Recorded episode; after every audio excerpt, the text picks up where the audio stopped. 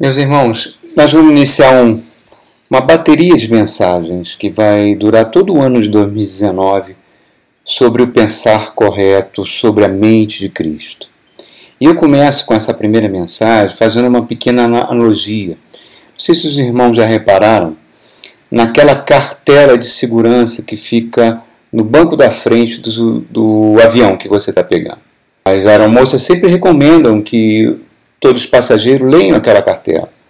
E a maioria dos passageiros não faz isso, acha algo muito chato, não dá devida atenção, já acha que conhece tudo o que está ali, todas aquelas normas de segurança, como proceder no caso de um acidente, etc.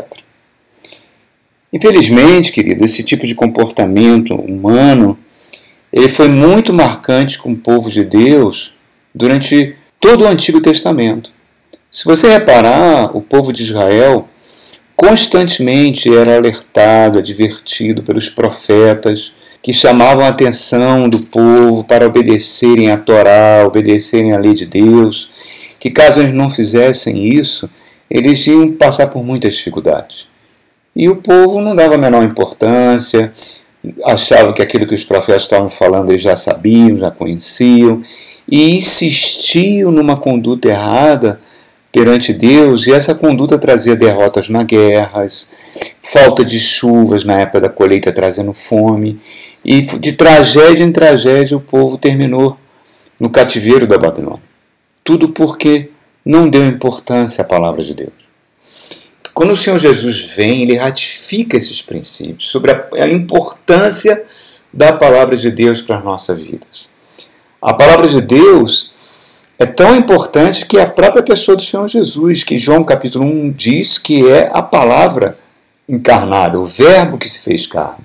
E uma das parábolas que Jesus ilustra isso de forma genial é a parábola do semeador, que descreve como o poder da palavra de Deus atua na mente humana. Ele compara a palavra, de Deus à semente que o semeador carrega e o tipo de solo, o coração humano ou a mente humana, se você entender dessa forma, que está lá em Mateus capítulo 13. Ele diz que o semeador saiu semear, que na mão do semeador haviam várias sementes.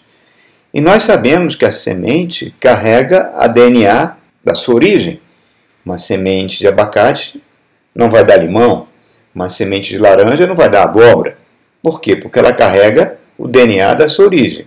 Uma semente de limão vai dar um limoeiro e assim por diante. A mesma coisa acontece com o ser humano. O homem tem o seu, sêmen, a sua semente, que fecunda o óvulo feminino, e essa junção do espermatozoide do sêmen humano, da semente humana com o óvulo feminino, vai criar um novo ser que vai carregar o DNA dos pais. Jesus Cristo está dizendo que essa semente que o semeador carrega é a própria palavra de Deus por trazer em si o DNA de Deus, ela é apta para gerar um novo ser que tem o mesmo DNA de Deus, que a Bíblia chama de novo nascimento, que é ter nosso espírito recriado. Jesus também fala que de quatro campos que o semeador lançou a semente, pelo menos três campos rejeitaram a semente. Aqueles que estavam à beira do caminho, aqueles que estavam em solos pedregosos e aqueles que eram solos cheios de espinhos. Aquele solo, aquele tipo de mente, se você entender dessa forma, que a semente caiu na beira do caminho, é aquela pessoa que não dá importância à palavra de Deus, que não se concentra na palavra de Deus. E Jesus diz que as aves do céu roubam a palavra. E ele diz que essas aves são demônios, espíritos, que roubam a palavra e impedem que aquela palavra traga transformação na mente daquela pessoa. Segundo tipo de mente, ou segundo tipo de solo, ou de campo, Jesus diz que é um campo pedregoso, cheio de pedras, a semente não consegue penetrar. Jesus compara o tipo de pessoas que ouvem a palavra, mas ao passarem por lutas ou passarem por dificuldades, se escandalizam e abandona a palavra de Deus. Terceiro tipo de solo, infrutífero, campo infrutífero, que Jesus compara aquele solo cheio de espinhos. A, palavra, a semente cai, a semente consegue criar raízes, mas essas raízes não avançam, a planta não desenvolve, porque os espinhos sufocam a planta.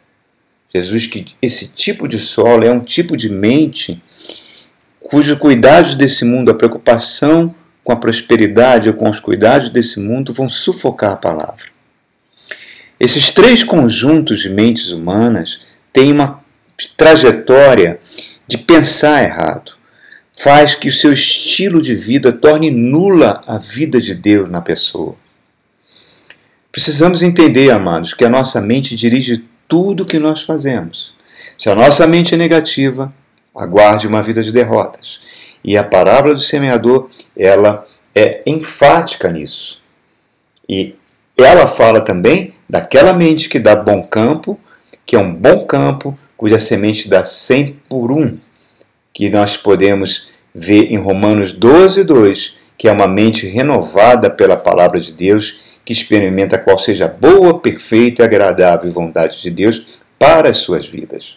Se minha mente é uma mente negativa à palavra de Deus, se a minha mente é uma mente negativa com tanto tipo de pensamentos que me colocam para baixo, a palavra de Deus não tem espaço, irmão.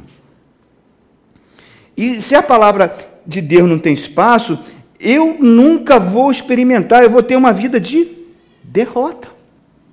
Agora, ele fala que tem um tipo de mente onde a palavra é lançada que ela recebe aquilo com alegria e aquilo vai produzir bons frutos a cem por um.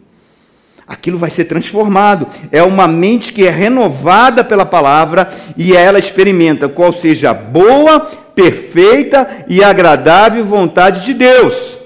Primeira página da Bíblia, capítulo 3 de Gênesis, até o, cap o penúltimo capítulo do Apocalipse, mostra o efeito de uma mente que a palavra de Deus não renovou. Se você. Qual foi, como é que aconteceu a história do pecado no mundo? Como é que começou toda essa tragédia no mundo? Não foi porque deram ouvido à palavra errada? O que, que Adão e Eva fizeram? Deram ouvido à semente que a serpente plantou. A semente, o que, que fez? Colocou dúvidas na palavra de Deus o que, e aquele casal, nossos pais, os nossos ancestrais, deram mais importância à palavra da serpente do que à palavra de Deus. Então, o que, que foi implantado no coração da humanidade? O DNA de quem? Da serpente. O DNA da serpente foi implantado. Eu estou tentando levar você a uma conclusão. A Bíblia fala que se você entrega a vida a Jesus, se o Espírito Santo começa a trabalhar no seu interior, o Espírito Santo o tempo todo, 24 horas por dia, está querendo alinhar você à vontade de Deus, à palavra de Deus. E como é que ele faz isso? Ele produz em você arrependimento. O que, que é se arrepender? É alinhar a sua vida de acordo com a vontade de Deus. E aonde está a vontade de Deus? Na palavra. Então, em outras palavras, o Espírito o tempo todo quer nos alinhar de acordo com que a palavra de Deus, que produz o DNA de Deus, está querendo que nós vivemos.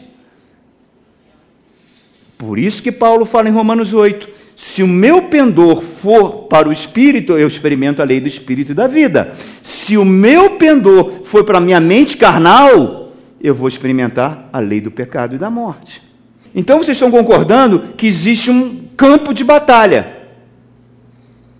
Existe uma guerra sendo travada para o controle da nossa mente.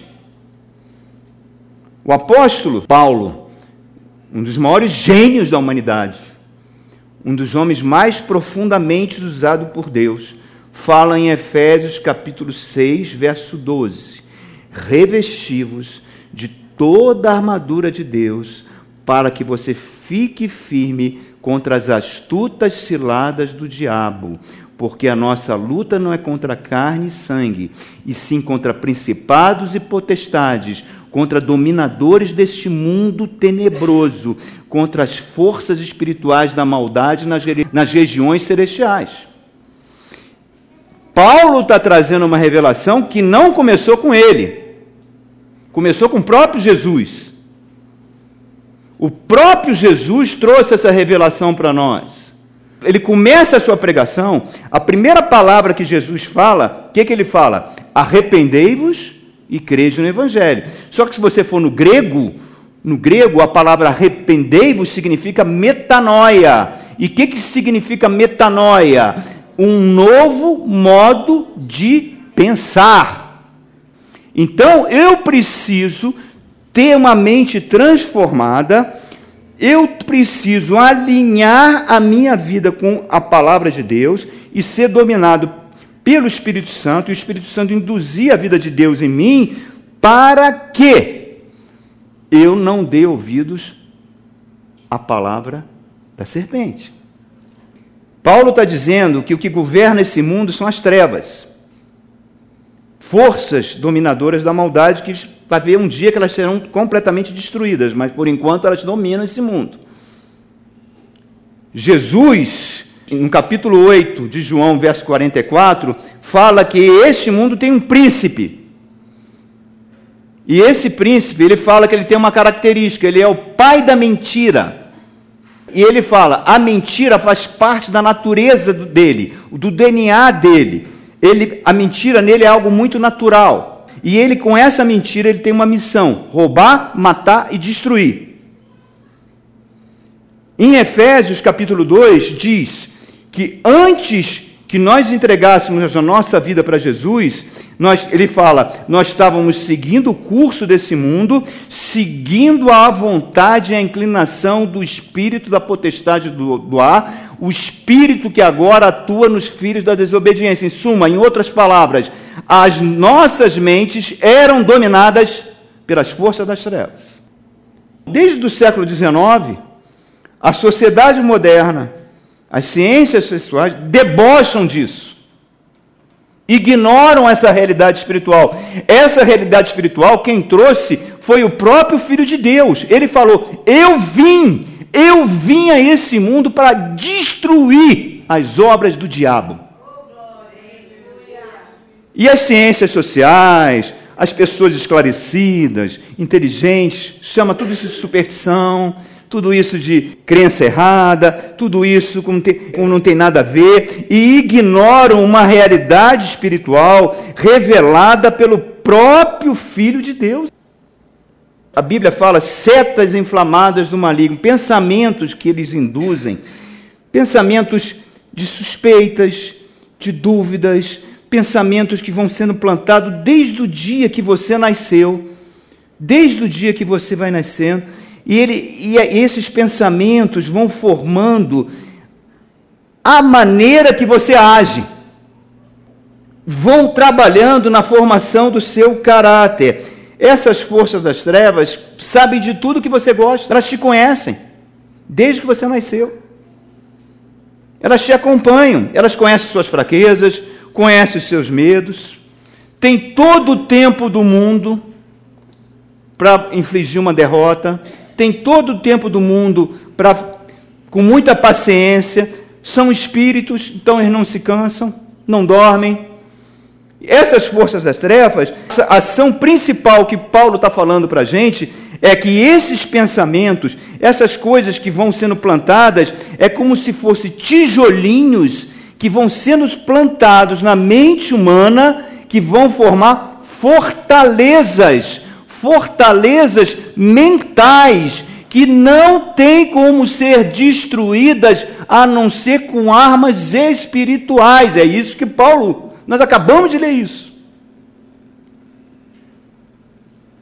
Fortalezas, padrões de pensamento. E a ação principal dessas forças das trevas é colocar no ser humano esse tipo de padrão. Para que eles pensem, porque de acordo com o seu pensar, nós acabamos de ler, é, nós somos aquilo que nós pensamos. Nós agimos de acordo com que aquilo que nós pensamos. A nossa personalidade é formada com aquilo que nós pensamos. Esses padrões de pensamento, que ele está chamando de fortaleza, eles são plantados em nós. E toda a nossa vida é direcionada por isso. Vamos imaginar aqui uma situação, um casal imaginário. Vou dar um nome para eles, se tiver esse nome aqui, por favor, não tem nada a ver com ninguém aqui, tá? É um casal imaginário. Um nome qualquer, Joana e Paulo. Não sei quem são e nem existem. Joana e Paulo. Crentes. Desceram as águas do batismo. Casados. Entregaram a vida a Jesus. Só que eles não experimentam qual é a boa e perfeita e agradável vontade de Deus para a vida deles. O lar deles é um lar de conflitos é um lar de discórdia, é um lar onde há muita animosidade. Por que, que isso acontece? Vamos então começar pela Joana. Joana é uma mulher de personalidade muito forte. Ela manda em casa. Ela é a voz de comando naquele lar. É ela que dita as ordens. É ela que dá os comandos. Algumas vezes Joana paga até as contas da casa. Algumas vezes Joana diz o que tem que ser feito. E isso causa briga, isso causa conflito naquele lar. E o que faz que aqueles filhos desse casal, desse casal cristão, sejam desequilibrados. Completamente desequilibrados. Por que, que a Joana age assim? Por que, que a Joana se tornou no que ela é? Porque nós somos aquilo que nós pensamos. Por que, que a Joana é assim? Por que, que ela é tão rebelde? Por que, que ela é tão mandona? Por que, que ela é tão autoritária? Por que, que ela não consegue controlar suas ações? Por que, ela não consegue controlar suas emoções? Porque ela não controla seus pensamentos. Os seus pensamentos é que dizem o tempo todo como ela vai agir. E como é que isso começou, irmão? Qual foi a origem disso? Vamos voltar lá no passado. Joana tinha um irmão, tinha um pai e uma mãe. E esse pai era um homem muito machista, muito violento. Qualquer bobagem que a Joana fazia, ele ele castigava ela, ele batia nela, e se a mãe fosse defender, ele batia também na mãe, ofendia fisicamente, ofendia com palavras. Era um homem muito duro, muito difícil de lidar. Em compensação, o seu irmãozinho, que era mais ou menos a mesma idade da Joana, fazia um monte de besteiras, tirava notas baixas na escola, mas o pai beijava aquele menino, tratava aquele menino muito bem, ele era o homenzinho da família. Então, começou a ser plantado na mente de Joana desde a sua infância, desde a sua eternidade, exatamente pensamentos, as forças das trevas foram plantando pensamentos nela, que ela foi acumulando, colocando tijolinho por tijolinho nessa fortaleza mental que Paulo está falando aqui, dizendo: ah, os homens são sempre assim. Os homens, Joana, vão sempre levar vantagem em cima de você. Os homens vão sempre te oprimir, Joana. Você tem que se rebelar a qualquer autoridade masculina, Joana. Você não pode agir assim, porque eles vão sempre levar vantagem, eles vão sempre querer explorar você, Joana. Imagina, anos e anos pensando assim, irmãos. Anos e anos ela recebendo esse tipo de pensamento. Joana é imaginária.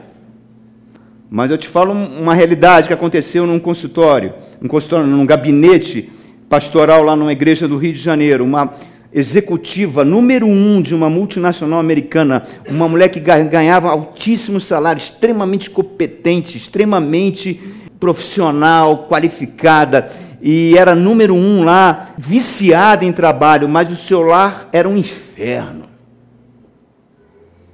o ódio que ela com o marido, o ódio com os filhos, era um inferno.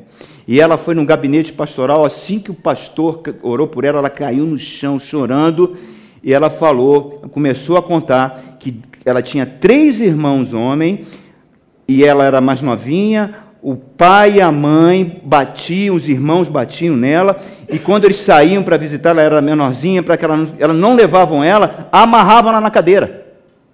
Como é que ela vai encarar o universo masculino. Então, reparem o seguinte: esses padrões de pensamentos foram sendo plantados.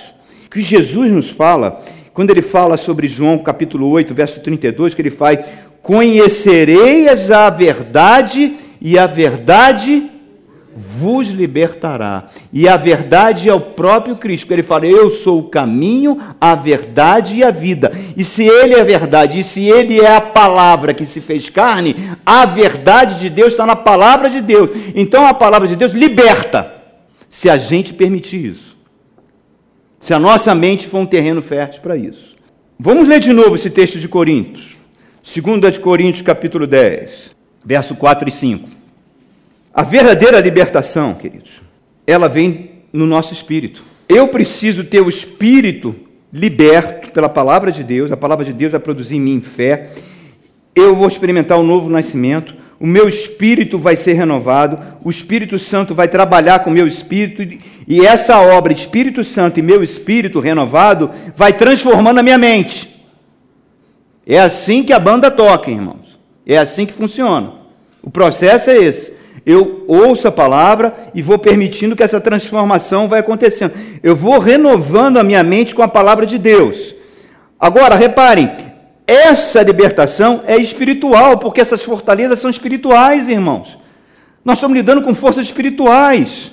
A psiquiatria avançou muito, muito. Tem coisas maravilhosas que a psiquiatria fez, que a psicologia fez, que a psicoterapia fez. Descobriu-se remédios novos que quando a pessoa entra num estado de depressão ou num estado de síndrome, eles vão atuar nessa parte, os neurotransmissores, para trazer um pouco de equilíbrio à pessoa e a pessoa suportar esse estado mental horrível, mas não cura.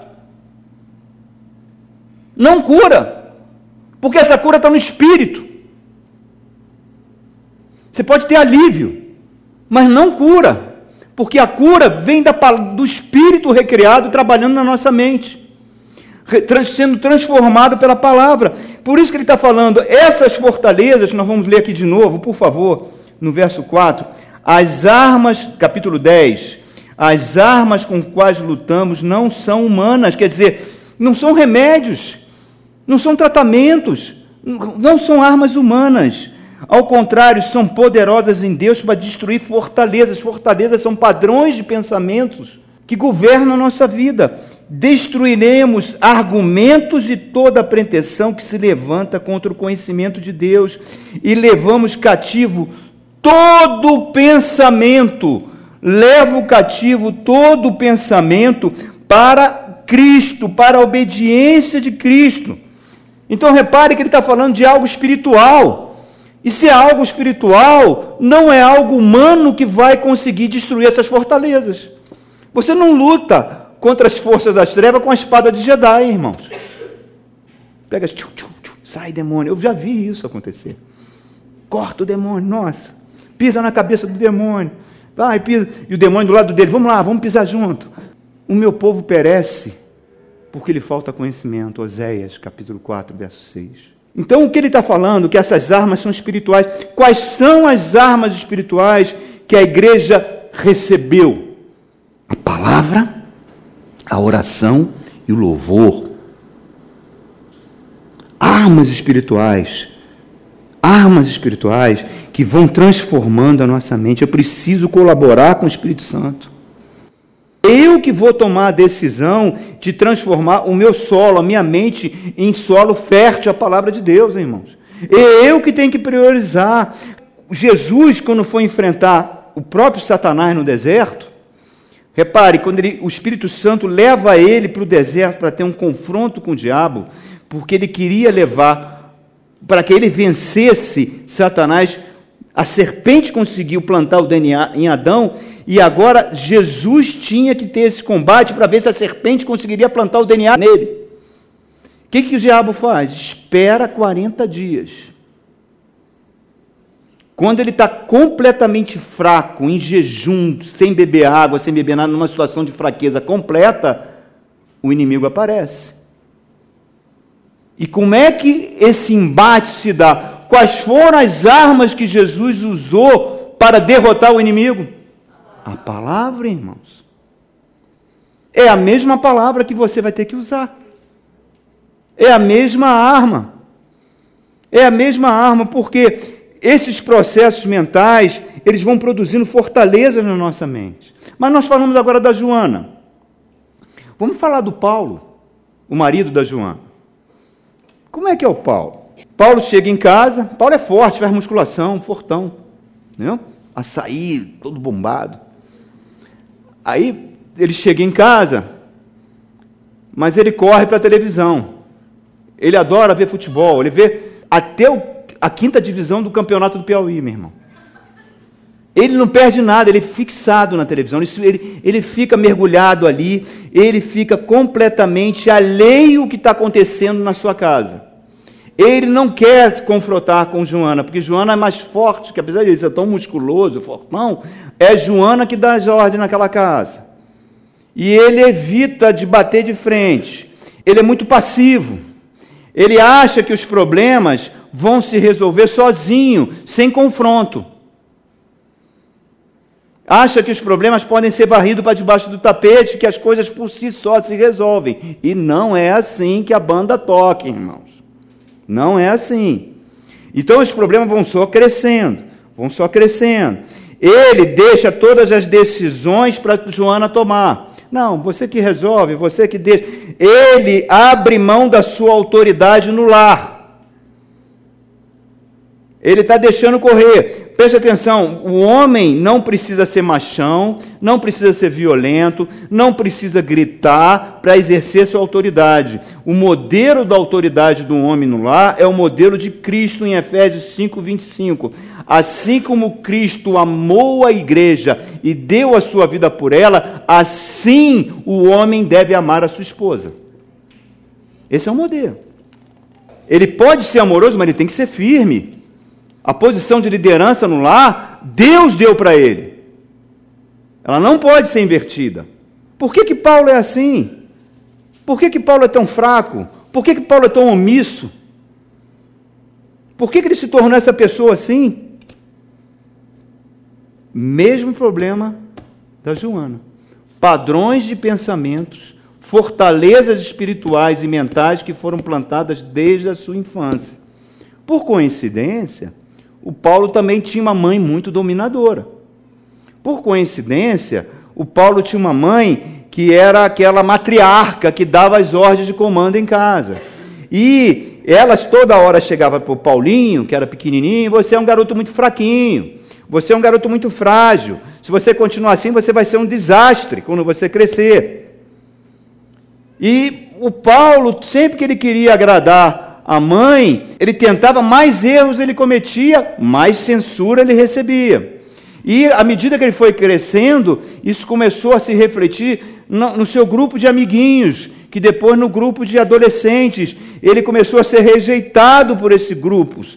A garota que ele amava profundamente na escola trocou ele para um cara mais forte, um fortão, bonitão. Então essas pequenas decepções, esses pequenas coisinhas, esses pequenos bullying, foi transformando nele num garoto quieto, tímido, inseguro, introvertido, uma pessoa que foi se tornando apagada. Uma pessoa não queria mais chamar atenção porque achava que ninguém ia ouvir a opinião dele. Olha as fortalezas, olha os tijolinhos que os demônios vão plantando na mente das pessoas. Olha as fortalezas que vão sendo criadas. Ele, então, para ser aceito, concordava com tudo. Com tudo que o grupo queria. Ele evitava contrariar. Imagina um lar assim, irmãos. Como é que um lar assim pode dar certo? Um lar de crentes assim pode dar certo. Não existe uma guerra de violência, mas existe uma ira oculta, existe um ódio oculto entre os dois que vai refletir nos filhos e não é tratado.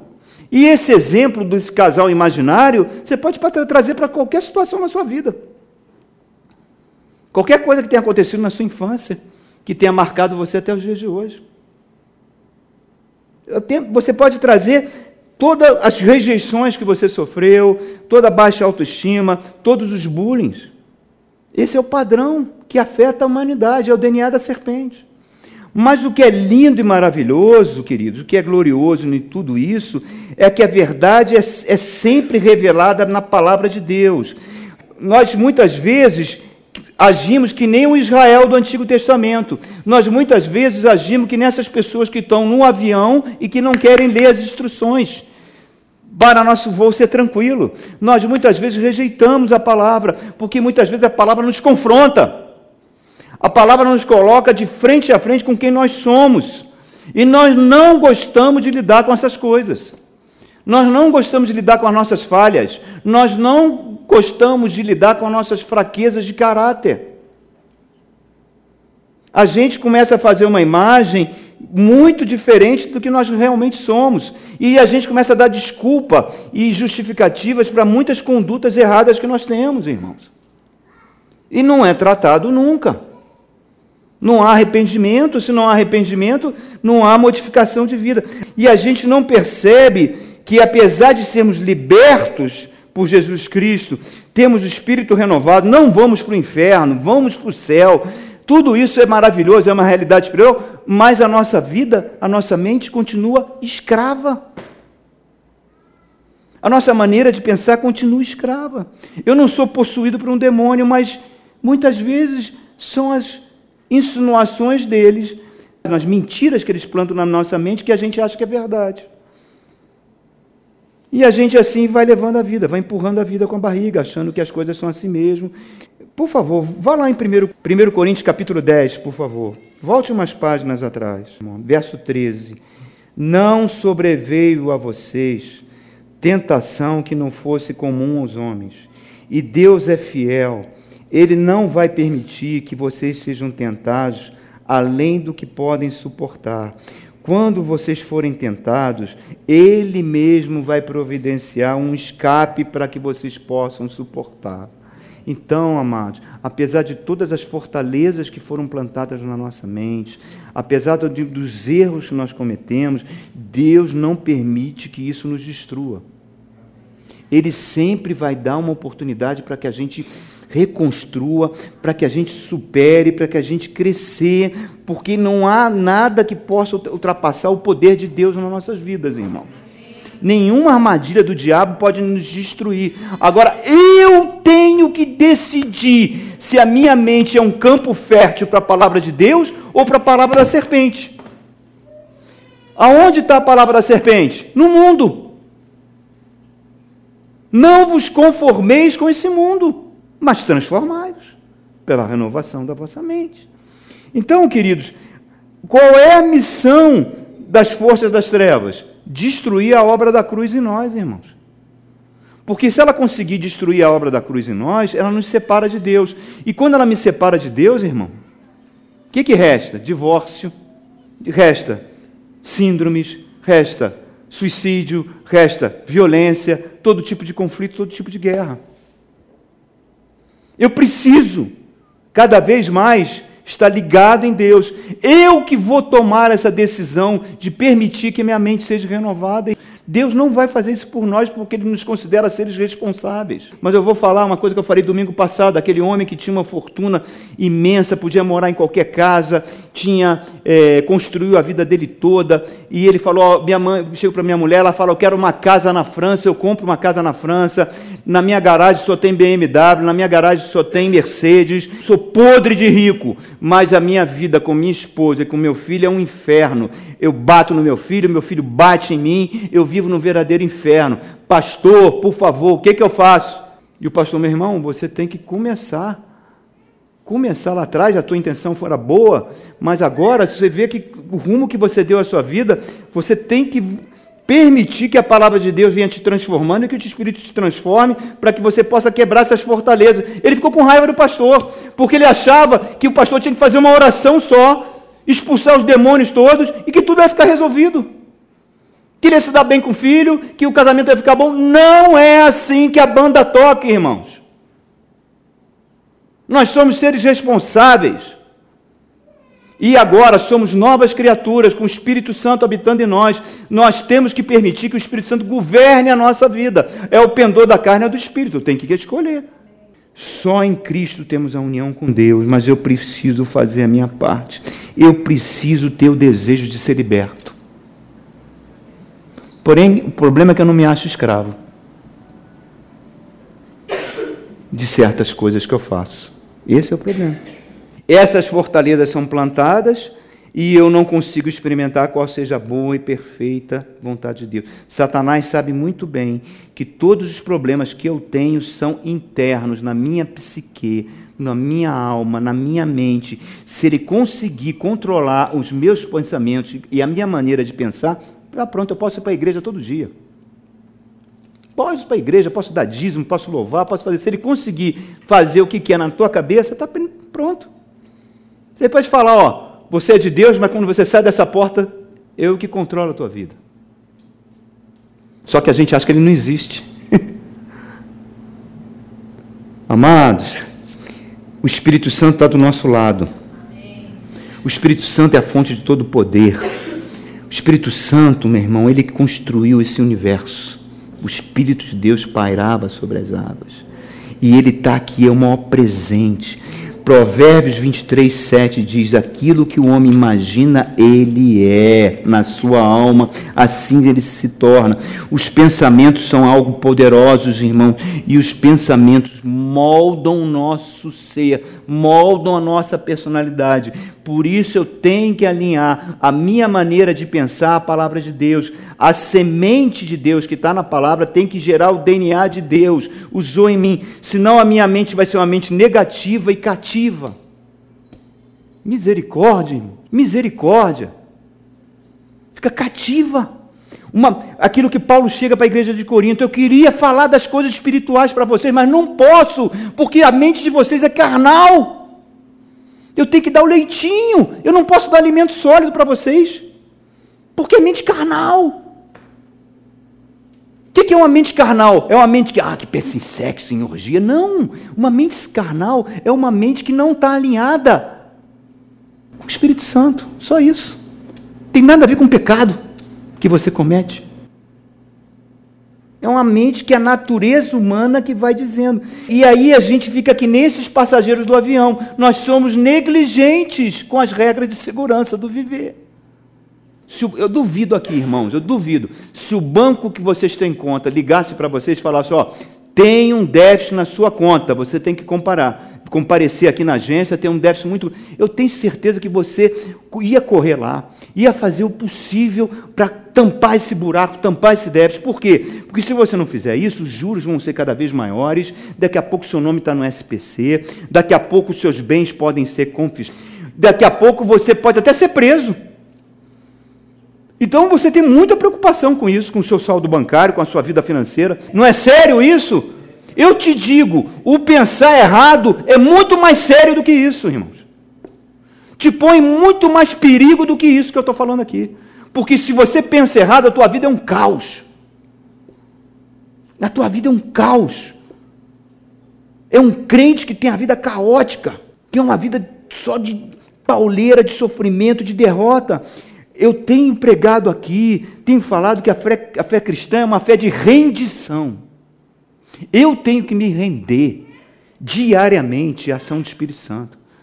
Eu tenho que ter a consciência que eu preciso alinhar minha vida à palavra. Eu tenho que reconhecer que muitas vezes eu sou incompetente em muitas coisas, que eu não tenho sabedoria. Eu preciso clamar ao Senhor: Senhor, me ajuda.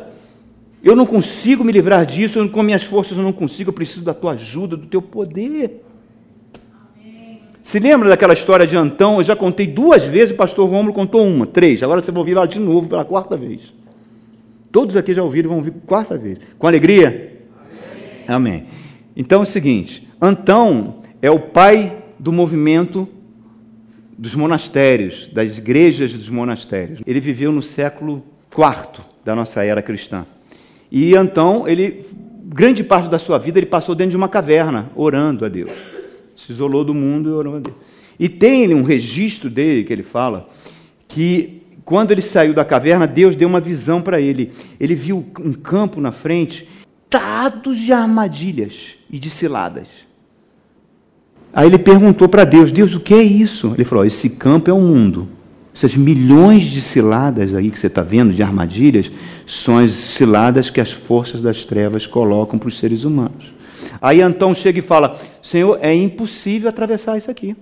É impossível. Deus fala: É impossível. Então quem consegue atravessar isso, Deus? Só os humildes. Só os humildes, aqueles que se rendem a mim. Esse é o princípio, irmãos, que a gente tem que ter. Como é que é a oração do Pai Nosso? Pai Nosso, Jesus ensinou, estás no céu, santificado seja o teu nome. Seja feita a tua vontade. Venha a nós o teu reino, seja feita a tua vontade, assim na terra como no céu. O pão nosso de cada dia nos dai hoje.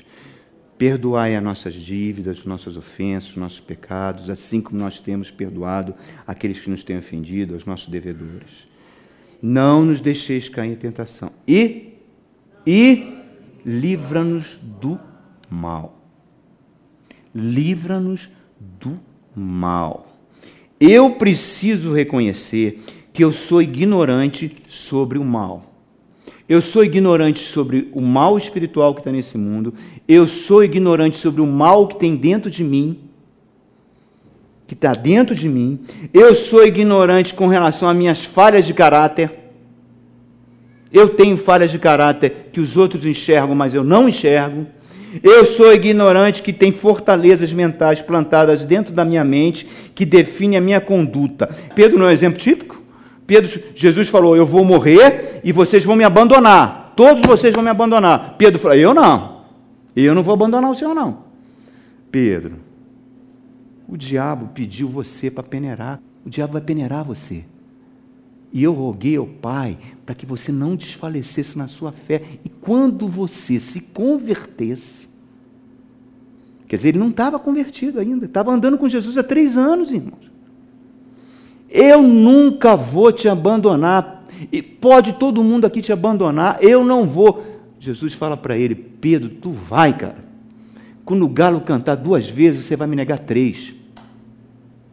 Por quê? Ele desconhecia desconhecia a falha de caráter que tinha dentro dele. E foi o que aconteceu. Ele só não submergiu, só não se enforcou, que nem Judas, porque Jesus foi atrás dele. Quando Jesus chega e fala para a gente sobre esse adversário, que é mais poderoso que nós, é mais poderoso que nós, só, ele só não nos atinge porque nós estamos debaixo do sangue de Jesus, debaixo da mão de Jesus, debaixo da proteção do Senhor como é que eu posso dizer? Ele não faz um ataque direto, o inimigo não faz um ataque direto em a gente. Ele sempre trabalha com ciladas, com armadilhas, com bandejas que a gente vai lá comer. Porque ele, ele anda com um leão ali ao lado. Agora reparem, quando Jesus vai ser preso, ele fala: O príncipe deste mundo está vindo aí, e ele não tem nada em mim. Essa frase é muito significativa. Ele está dizendo: ó, o diabo não tem nada em mim, quer dizer, ele não tem espaço em mim para causar rebelião. E aqueles que estão em mim não embarcam, não, não farão rebelião contra Deus. Nós saímos do time da rebelião. Nós pertencemos agora ao Senhor. Tudo isso é muito lindo. Agora, eu posso ser chantageado na minha maneira de pensar, queridos. Eu posso ser chantageado o tempo todo por eles. Eu posso toda hora comer das bandejas deles. E o que, que acontece? A psicologia fala isso. Um pensamento gera uma ação. Se o pensamento é, é inadequado, vai gerar um vício de comportamento. Esse vício de comportamento vai formar falhas de caráter. E essas falhas de caráter vão colocar a gente numa prisão emocional. Vai colocar a gente num cativeiro.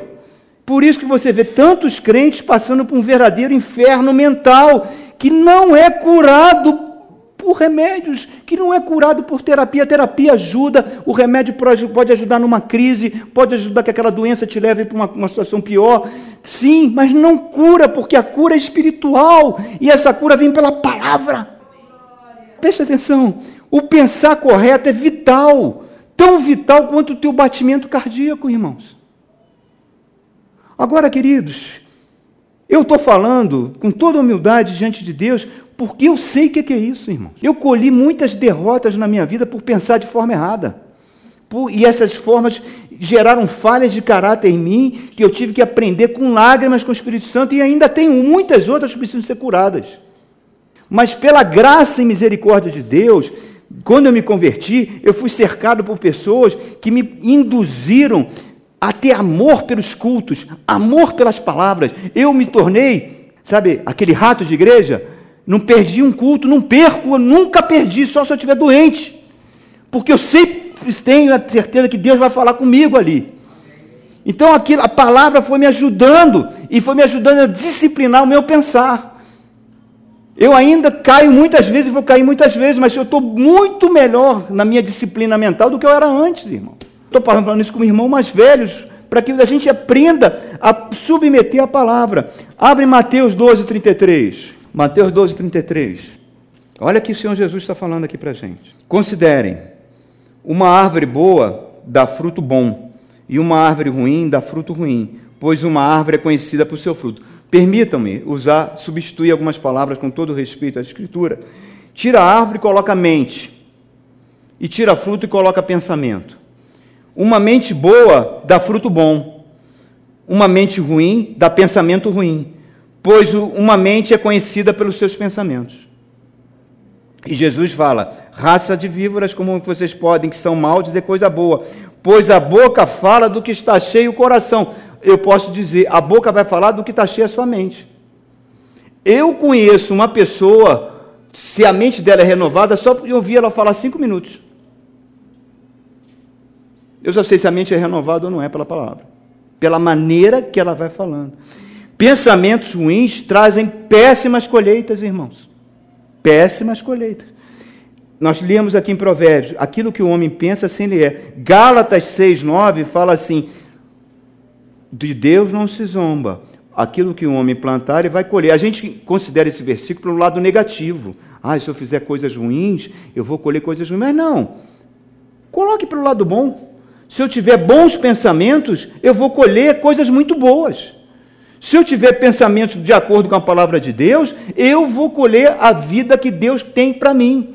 Se eu tiver Filipenses 4:8 que diz tudo que é verdadeiro, tudo que é respeitável, tudo que é justo, tudo que é puro, tudo que é de boa fama, se alguma virtude há, se algum louvor existe, seja apenas isso que ocupe o meu pensamento. Eu vou colher, meu irmão. Eu vou permitir que a vida de Deus entre em mim e o meu passado, que foi muito doloroso, que foi muito ruim, não vai deformar a minha maneira de agir hoje. Amém. A gente não dá valor a isso. Por isso, meu irmão, pense corretamente, sempre alinhado à palavra de Deus. Nunca desista, irmãos. Isaías 43, 2: Quando passarmos por águas revoltas, não vamos afundar. Se passarmos pelo fogo, não queimaremos. Pregue para você a palavra. Nós cantamos aqui Abacuque 3,19. Ainda que a figueira não floresça, ainda que não haja fruto na videira, que o produto da oliveira minta, ainda que nos, nos currais não haja gado, ainda que as ovelhas sejam arrebatadas do aprisco, quer dizer, ele ficou sem agricultura e sem a pecuária, que era o modo de vida do homem do, da antiguidade, né? Ficou sem tudo. Ainda que eu perca tudo isso, Todavia, me alegro no Senhor. O Senhor faz os meus pés como da corça e me faz andar altaneiramente. Ele está pregando para ele. A situação não mudou. A situação continua ruim, mas ele prega para ele e renova sua mente em cima daquilo que ele está pregando, irmãos. Aí ele experimenta a boa vontade. Eu preciso renovar minha mente para que o Espírito Santo trabalhe em mim e não deixe que essas derrotas do meu passado venham interferir na minha vida você não vai fazer força nenhuma para pensar de forma errada. A sua mente vai sempre pensar de forma errada. Aquilo que Jesus falou, o caminho da salvação é estreito, é porta apertada. Vai exigir um esforço da sua mente para que você pense de forma legal, comece a confessar a fé. A palavra de Deus tem poder, querido. Comece a falar: olha, eu sei que eu estou passando por situações difíceis, mas o meu Deus está no controle. Eu sei que lá na frente eu vou ver a boa vontade dele refletir na minha vida. Todas as coisas estão cooperando para o meu bem. Pregue para você, meu irmão. Não tenha palavras de derrota, palavras negativas. Não permita que essas fortalezas te destruam. Deus chegou para o povo e falou: Olha, vocês saíram da escravidão, chegaram agora na terra prometida. Tomem posse dessa terra maravilhosa que mana leite e mel é de vocês, eu estou dando para vocês, vão. Aí o povo, ah, vamos mandar 12 espiões para ver se realmente a terra é boa. Começa a colocar dúvida na palavra de Deus, começa a usar a lógica humana. A lógica humana é, é boa para certas coisas, mas para realidades espirituais é péssima. que, que foi? Os dois espiões voltaram e falaram: Olha, essa terra devora os homens, é cheia de gigante. Nós éramos como gafanhotos perto deles. O que, que Deus falou? Ah, é? Vocês são como gafanhotos? Então eu estou vendo que vocês continuam com a mesma mentalidade de escravo. Volta todo mundo, vão andar 40 anos no deserto até morrer todo mundo. Depois que morrer todos vocês, os filhos de vocês, junto com Josué e Caleb, que foram os dois que não se derrotaram, que mantiveram, vão entrar e vão tomar posse da terra. Quando a gente pensa errado, irmão, a gente pensa que nem gafanhoto. E gafanhoto morre no deserto. Nós precisamos permitir que a mente de Deus entre na nossa mente e eu preciso evitar que Satanás venha colocar ciladas, porque eu estou na mão de Jesus, Jesus tem toda a autoridade sobre céus e terra, e Satanás é uma criatura dele. Ele criou o próprio Satanás. Ele é o cabeça de, todo o principado e toda a potestade, está em Colossenses capítulo 2. Então o poder está nele. E eu, qual é o final do Pai Nosso? Livrai-nos do mal, porque teu o reino, o poder e a glória para sempre. A glória para sempre. Deus é glorificado quando eu sou liberto. Deus é glorificado quando a minha vida começa a refletir a vida dele. Deus é glorificado quando eu começo a experimentar qual seja a boa e perfeita vontade de Deus. Deus é glorificado quando eu sou liberto. E o meu Deus é tão bom, tão legal, esse meu Deus é tão maravilhoso, ele gosta tanto de mim e de você, que ele é capaz de transformar a água em vinho, só para que a nossa festa dure mais. Não foi isso que ele fez? Transformou a água em vinho para que a festa não acabasse? Ele é tão bom, tenho o poder de invadir o meu passado, de invadir as minhas dores, de mudar tudo que fizeram de errado comigo, todas as maldades que fizeram comigo, todas as coisas que eu fui, todos os bullying, todas as dores, todo o sofrimento que eu tive. Ele pode ir lá no meu passado e operar a cura, a libertação na minha mente, o que é impossível aos homens. Ame a palavra, irmãos. Renove a sua mente pela palavra, para que você possa experimentar qual seja a boa, perfeita e agradável vontade de Deus para as suas vidas. Deus abençoe vocês. Amém?